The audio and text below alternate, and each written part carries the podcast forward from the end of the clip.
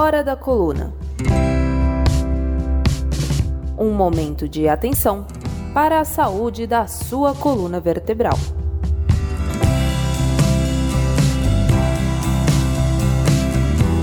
Olá, sejam bem-vindos a mais um episódio do Hora da Coluna, o podcast que traz informação médica com embasamento científico para a saúde da sua coluna vertebral. Hoje, o assunto é escoliose e para o seu esclarecimento, como sempre, conversamos com o Dr. Alexandre Elias, neurocirurgião, mestre pela Universidade Federal de São Paulo, a Unifesp, que tem um grande foco de atuação de muitos anos com as doenças da coluna. Bem-vindo, doutor Alexandre, tudo bem? Tudo bem, obrigado. É um prazer nós podemos falar nesse novo podcast sobre escoliose, que é um tema bem recorrente, bem importante na área da, do tratamento da coluna vertebral.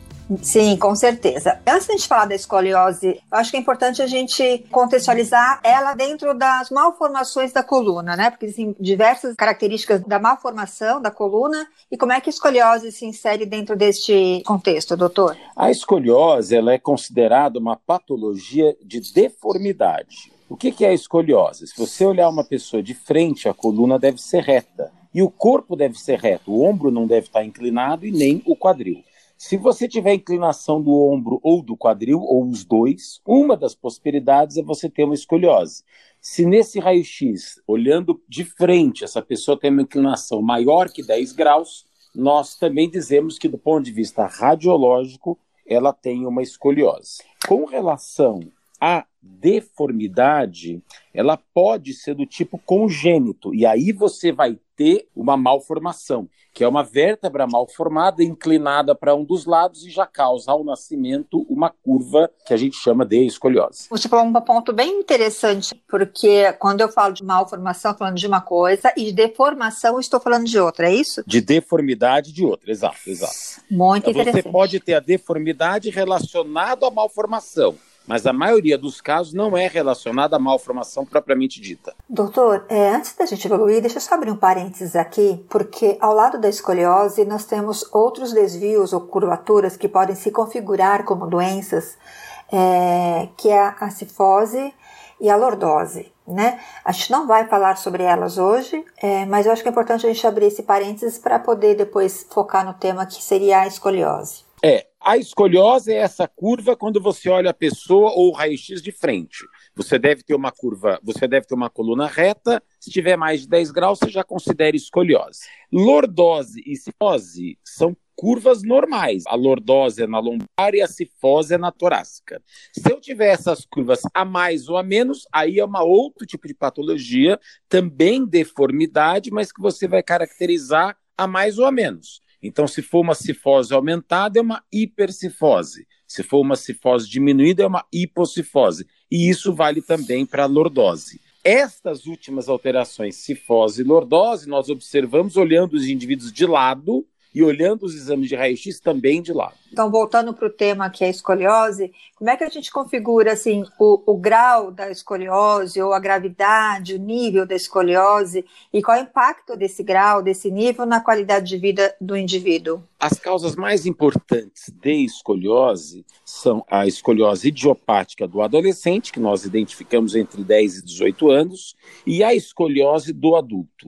A escoliose do adolescente normalmente não causa nenhuma dor, mas ela causa uma assimetria no corpo. Ou seja, aquele adolescente ou os parentes, os pais, os irmãos, amigos, eles reparam: olha, o teu tronco, o teu ombro, um ombro é mais alto do que o outro, ou o quadril.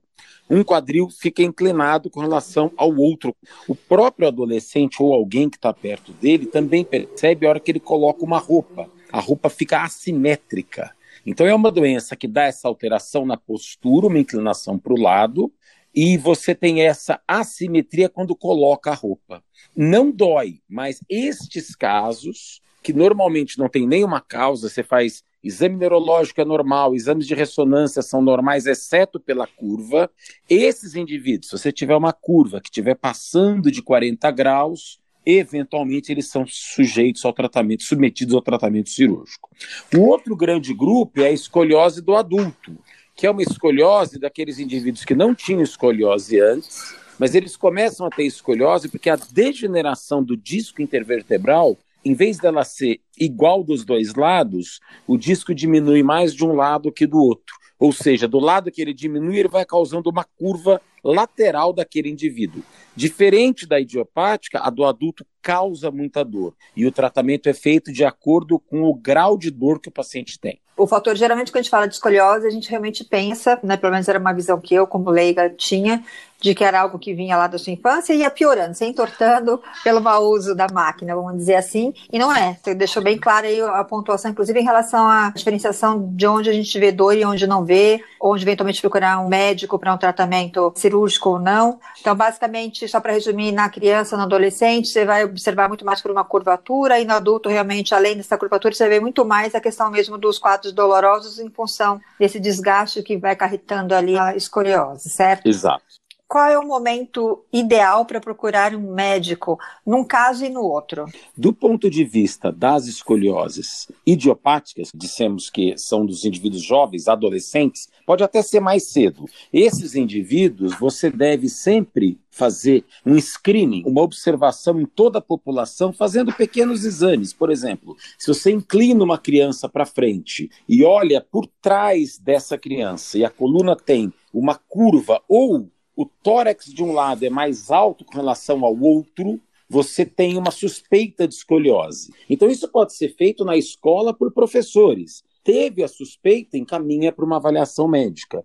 Qual é a vantagem disso? É começar a observar essa escoliose com um baixo grau se for necessário fazer um tratamento mais invasivo, até com coletes, você pode fazer tentando evitar um tratamento cirúrgico. Então, o screening, a observação desde uma idade mais nova, 5, 7 anos, já tem um objetivo bem interessante, que é identificar logo no começo e já encaminhar para um acompanhamento. Com relação à escoliose do adulto, é difícil você observar antes, porque o indivíduo ele não tem dor. Então, se ele não tem escoliose, ele não vai ter a dor. É uma escoliose que aparece depois da maturação óssea. Então, você seguia muito pela dor, não só pelo grau. O grau da escoliose importa muito pouco. O que vai definir é, olha, eu comecei a ter muita dor na coluna ou uma dor que vai para a perna. Você precisa procurar uma avaliação médica, porque isso não é normal, e uma das causas disso é você ter uma escoliose do adulto. A gente tem um exame, então, que é eminentemente ou predominantemente, melhor colocando, clínico no primeiro momento que pode evoluir para um exame de imagem. Isso vale muito para as crianças. E tem como a gente prevenir a escoliose ou mesmo conter a sua evolução, isso antes de falar de tratamento, num caso e no outro de novo, nessa idiopática ou na que a gente trata como um processo degenerativo do adulto. A idiopática ela não tem causa definida, então é muito difícil você conseguir combater alguma coisa se você não sabe a causa. A importância desse exame clínico, inclinando a criança para frente, para ver se um tórax, olhando por trás, se um tórax ou outro eles estão desnivelados, a importância desse exame é você prevenir a evolução. Então, se você não se atenta a essa criança com diagnóstico com 8 anos, 10 anos, vamos supor, e você deixa ela evoluir, muitas vezes, quando ele nota que ele tem essa simetria, que uma parte, que um ombro é mais alto que o outro, ou o quadril é mais alto que o outro, ele já tem uma evolução de muitos graus. Então, se você identifica antes, você não consegue prevenir a doença, mas você consegue evitar que ela piore, utilizando principalmente coletes em quem tem fase de crescimento em quem ainda está na fase de crescimento. Como é que funciona esses coletes, doutor? Eles são feitos do quê? Como é que eles fazem uma tração na coluna, é isso? Esses coletes são feitos de gesso, eles exercem forças laterais na coluna, eles são moldados naquele indivíduo. Se você tem uma curva que está inclinando a coluna para o lado, se a curva está do lado direito, essa força vai atuar do lado direito, empurrando ela para ela ficar mais reta. Mas os coletes só têm valor nos indivíduos, na, na, nas crianças e adolescentes que estão crescendo. Porque é como se você tentasse arrumar uma árvore que está crescendo torta. Em quem já teve a maturação óssea, que não vai crescer mais, não tem significado você usar o colete, porque você fica empurrando uma coisa, mas ela não vai crescer mais. Então eu não tenho como direcionar melhor o crescimento, ele já ocorreu. Então, se você observa essas crianças ou até adolescentes antes da maturação óssea, Quanto mais precoce, mais você pode agir com o colete. Para esse grupo, atividades como RPG e Pilates, né, ou seja, as crianças em formação, adolescentes, podem ajudar também a realinhar ou trabalhar com essa coluna para que ela entre no eixo ou não piore? Sim, a atividade física ela sempre fortalece a musculatura, ajuda em alongamento e sempre pode ser útil, não tem a mínima dúvida. E em relação ao processo degenerativo, que seria então a escoliose do adulto, também, enfim, é um processo degenerativo que não tem muito como a gente conter esse processo, não é isso? Exato, porque isso é genético. Cada um de nós, a degeneração, ela vai ter um certo grau. A gente tem uma degeneração que a nossa genética ela vai definir. Perfeito. Você não consegue interferir nisso. Agora, falando do, do ponto de vista do tratamento, quando a gente chega no nível de ter que optar por uma cirurgia, quais são as opções que a gente tem hoje? Existe mais de um tipo? Quais são as mais indicadas? Quais são as evoluções desse procedimento cirúrgico? A escoliose do adolescente, você tem opções de fazer até técnicas minimamente invasivas, dependendo do tipo de escoliose, do grau de escoliose. A escoliose do adulto, do indivíduo mais velho, acima de 40, 50 anos, que é uma escoliose degenerativa relacionada ao envelhecimento da coluna, o tratamento tradicional é você também fazer grandes cirurgias você põe vários parafusos na coluna para tentar fixar ela no lugar e grandes descompressões de nervos, de raízes nervosas que estão comprimidas pela deformidade. O que nós temos de evolução nesses casos são as cirurgias de microdescompressão, que há um tempo atrás usava só microscópio e agora, com um sucesso ainda maior, usa o endoscópio. Então você consegue descomprimir o nervo sem ter que fazer grandes cirurgias nessa faixa etária. Muitas vezes são pacientes bem mais velhos, de 80 anos.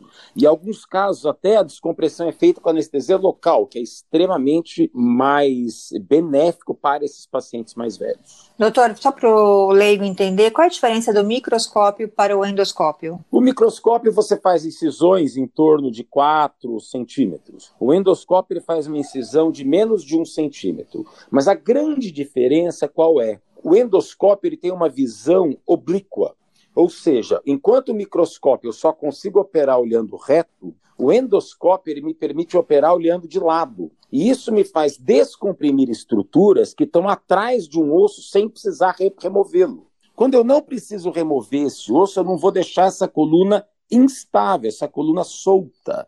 E aí eu não preciso usar parafuso. Esse é o grande benefício. Não é a incisão de menos de um centímetro ou de quatro centímetros, é poder olhar de lado e descomprimir de lado, sem remoção óssea, ou com o mínimo de remoção óssea, e instabilizando a coluna o mínimo possível. E desta forma eu não preciso fazer a cirurgia de parafuso, que é a cirurgia de artrodese. Isso a gente consegue na maioria dos casos, não são em todos. Alguns você pode tentar essa cirurgia, ela pode não ir bem e o indivíduo precisar de uma cirurgia maior. Mas na maioria dos casos, essa técnica já é suficiente e evita uma cirurgia maior. Qual é o tempo de recuperação, tanto de uma a, como da outra? A cirurgia endoscópica, você põe o paciente para andar no mesmo dia. Tem gente que vai embora no mesmo dia ou no dia seguinte. A cirurgia maior, ela demora um pouco mais. Ele não tem restrição de andar, mas ele vai ter mais dor, então ele normalmente anda no, no dia seguinte, não no mesmo dia, e ele fica alguns dias internado, estando tudo bem, tomografia boa, parafusos ok, cicatrizando bem, ele pode ir para casa. E aí você vai fazer um segmento da evolução dessa cirurgia, assim como na primeira. Qual é o percentual de resposta, o resultado tanto para um modelo como do outro. Eu falo, quando você está falando de criança, que onde você está usando lá um, um procedimento para você tratar uma base, e aí você tem um outro perfil de paciente, quando a gente fala do paciente já adulto com processo degenerativo. Acredito que ali o processo degenerativo continua. Então você não tem a cura, né? Mas no primeiro caso você teria um, um, uma fala como cura para colocar, não? Eu não diria cura, mas você controla a doença. Então, no caso da escoliose do adolescente, que é o grande carro-chefe da escoliose idiopática, Normalmente as cirurgias são abertas, você opta, escolhe o número de vértebras que vão ser fixadas. São cirurgias relativamente rápidas, demoram umas três horas normalmente, e você consegue estabilizar. Eu vou travar, eu vou reduzir aquela curvatura, não toda, vou reduzir parcialmente, e consigo travar a coluna naquela curvatura nova, deixando o paciente com uma simetria de um lado com o outro muito mais próxima do normal ou no normal. Essas cirurgias você fica observando o paciente porque ele pode, no desenrolar do tempo, desenvolver algum problema acima ou abaixo daquela zona operada. Nos casos adultos, quando você faz cirurgia com endoscópio, você vai ter a evolução daquela doença degenerativa, ou seja, eu posso ter novamente uma estenose, um aperto de nervo naquela região, ou até as outras estenoses, os outros apertos de raiz nervosas que não estavam dando sintomas podem passar a qualquer momento a dar sintomas. Nos casos que você faz aquela cirurgia maior nos adultos, que a escoliose é degenerativa, você tem que observar tanto a evolução daquela artrodese que você fez, se o osso está grudando direitinho, ou se ele não está tendo nenhum problema acima ou abaixo. Esses casos, em alguns momentos, você pode ter fraturas acima ou abaixo que necessitam de uma extensão maior da fixação.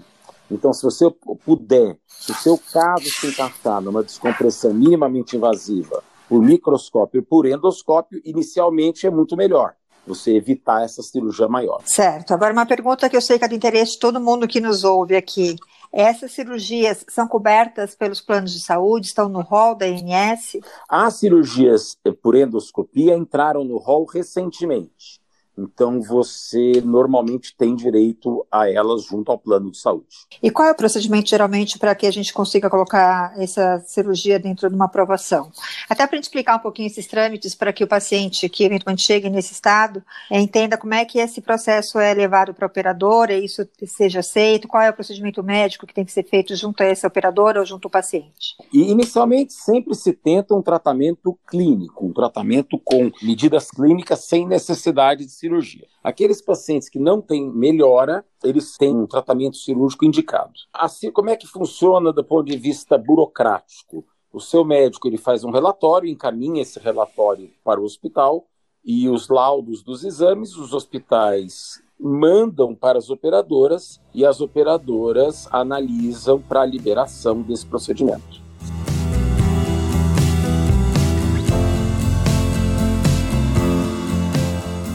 Doutor, a gente está chegando ao fim da nossa gravação. Acho que a gente cobriu bem ali todos os tópicos em relação à escoliose, né? Um, um, pouco dos caminhos ali pelo qual ela se desenvolve nos diferentes públicos. Demos um pouquinho aqui das linhas de tratamento e até como a gente pleitear isso junto ao convênio médico, se for necessário. Então, acho que a gente cumpriu aqui, mas eu até já deixo aqui o recado para quem nos ouve que no teu canal, né? É, a gente tem bastante informação a respeito desta e de outras doenças e com os caminhos ali para conduzir a esse tratamento de forma adequada. Eu agradeço muito a tua disponibilidade, como sempre, né? A tua acessibilidade de disponibilizar esse canal para quem te segue e trazer esses assuntos de forma didática, que o público possa compreender na linguagem que a gente aqui está acostumado, né, que não é a linguagem médica. Então, agradeço o seu tempo e se você quiser deixar uma mensagem para quem nos ouve a respeito desse tema em específico sobre a escoliose, quem aí eventualmente tem um problema e está em dúvida de como conduzir. Não, eu acho que se você tem qualquer doença, vale a pena você sempre procurar orientação médica,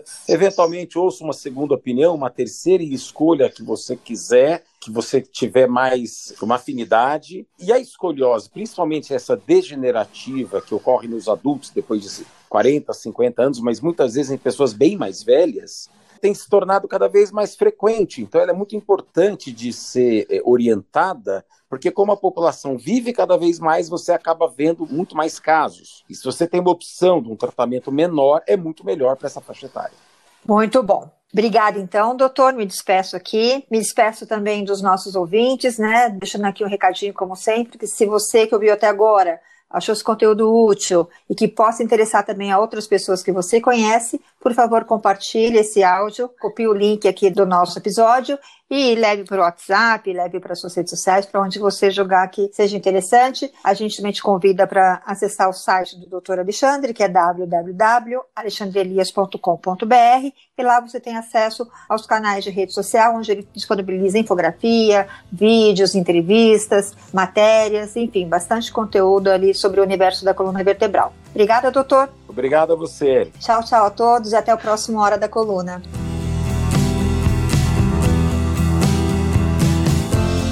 Hora da Coluna.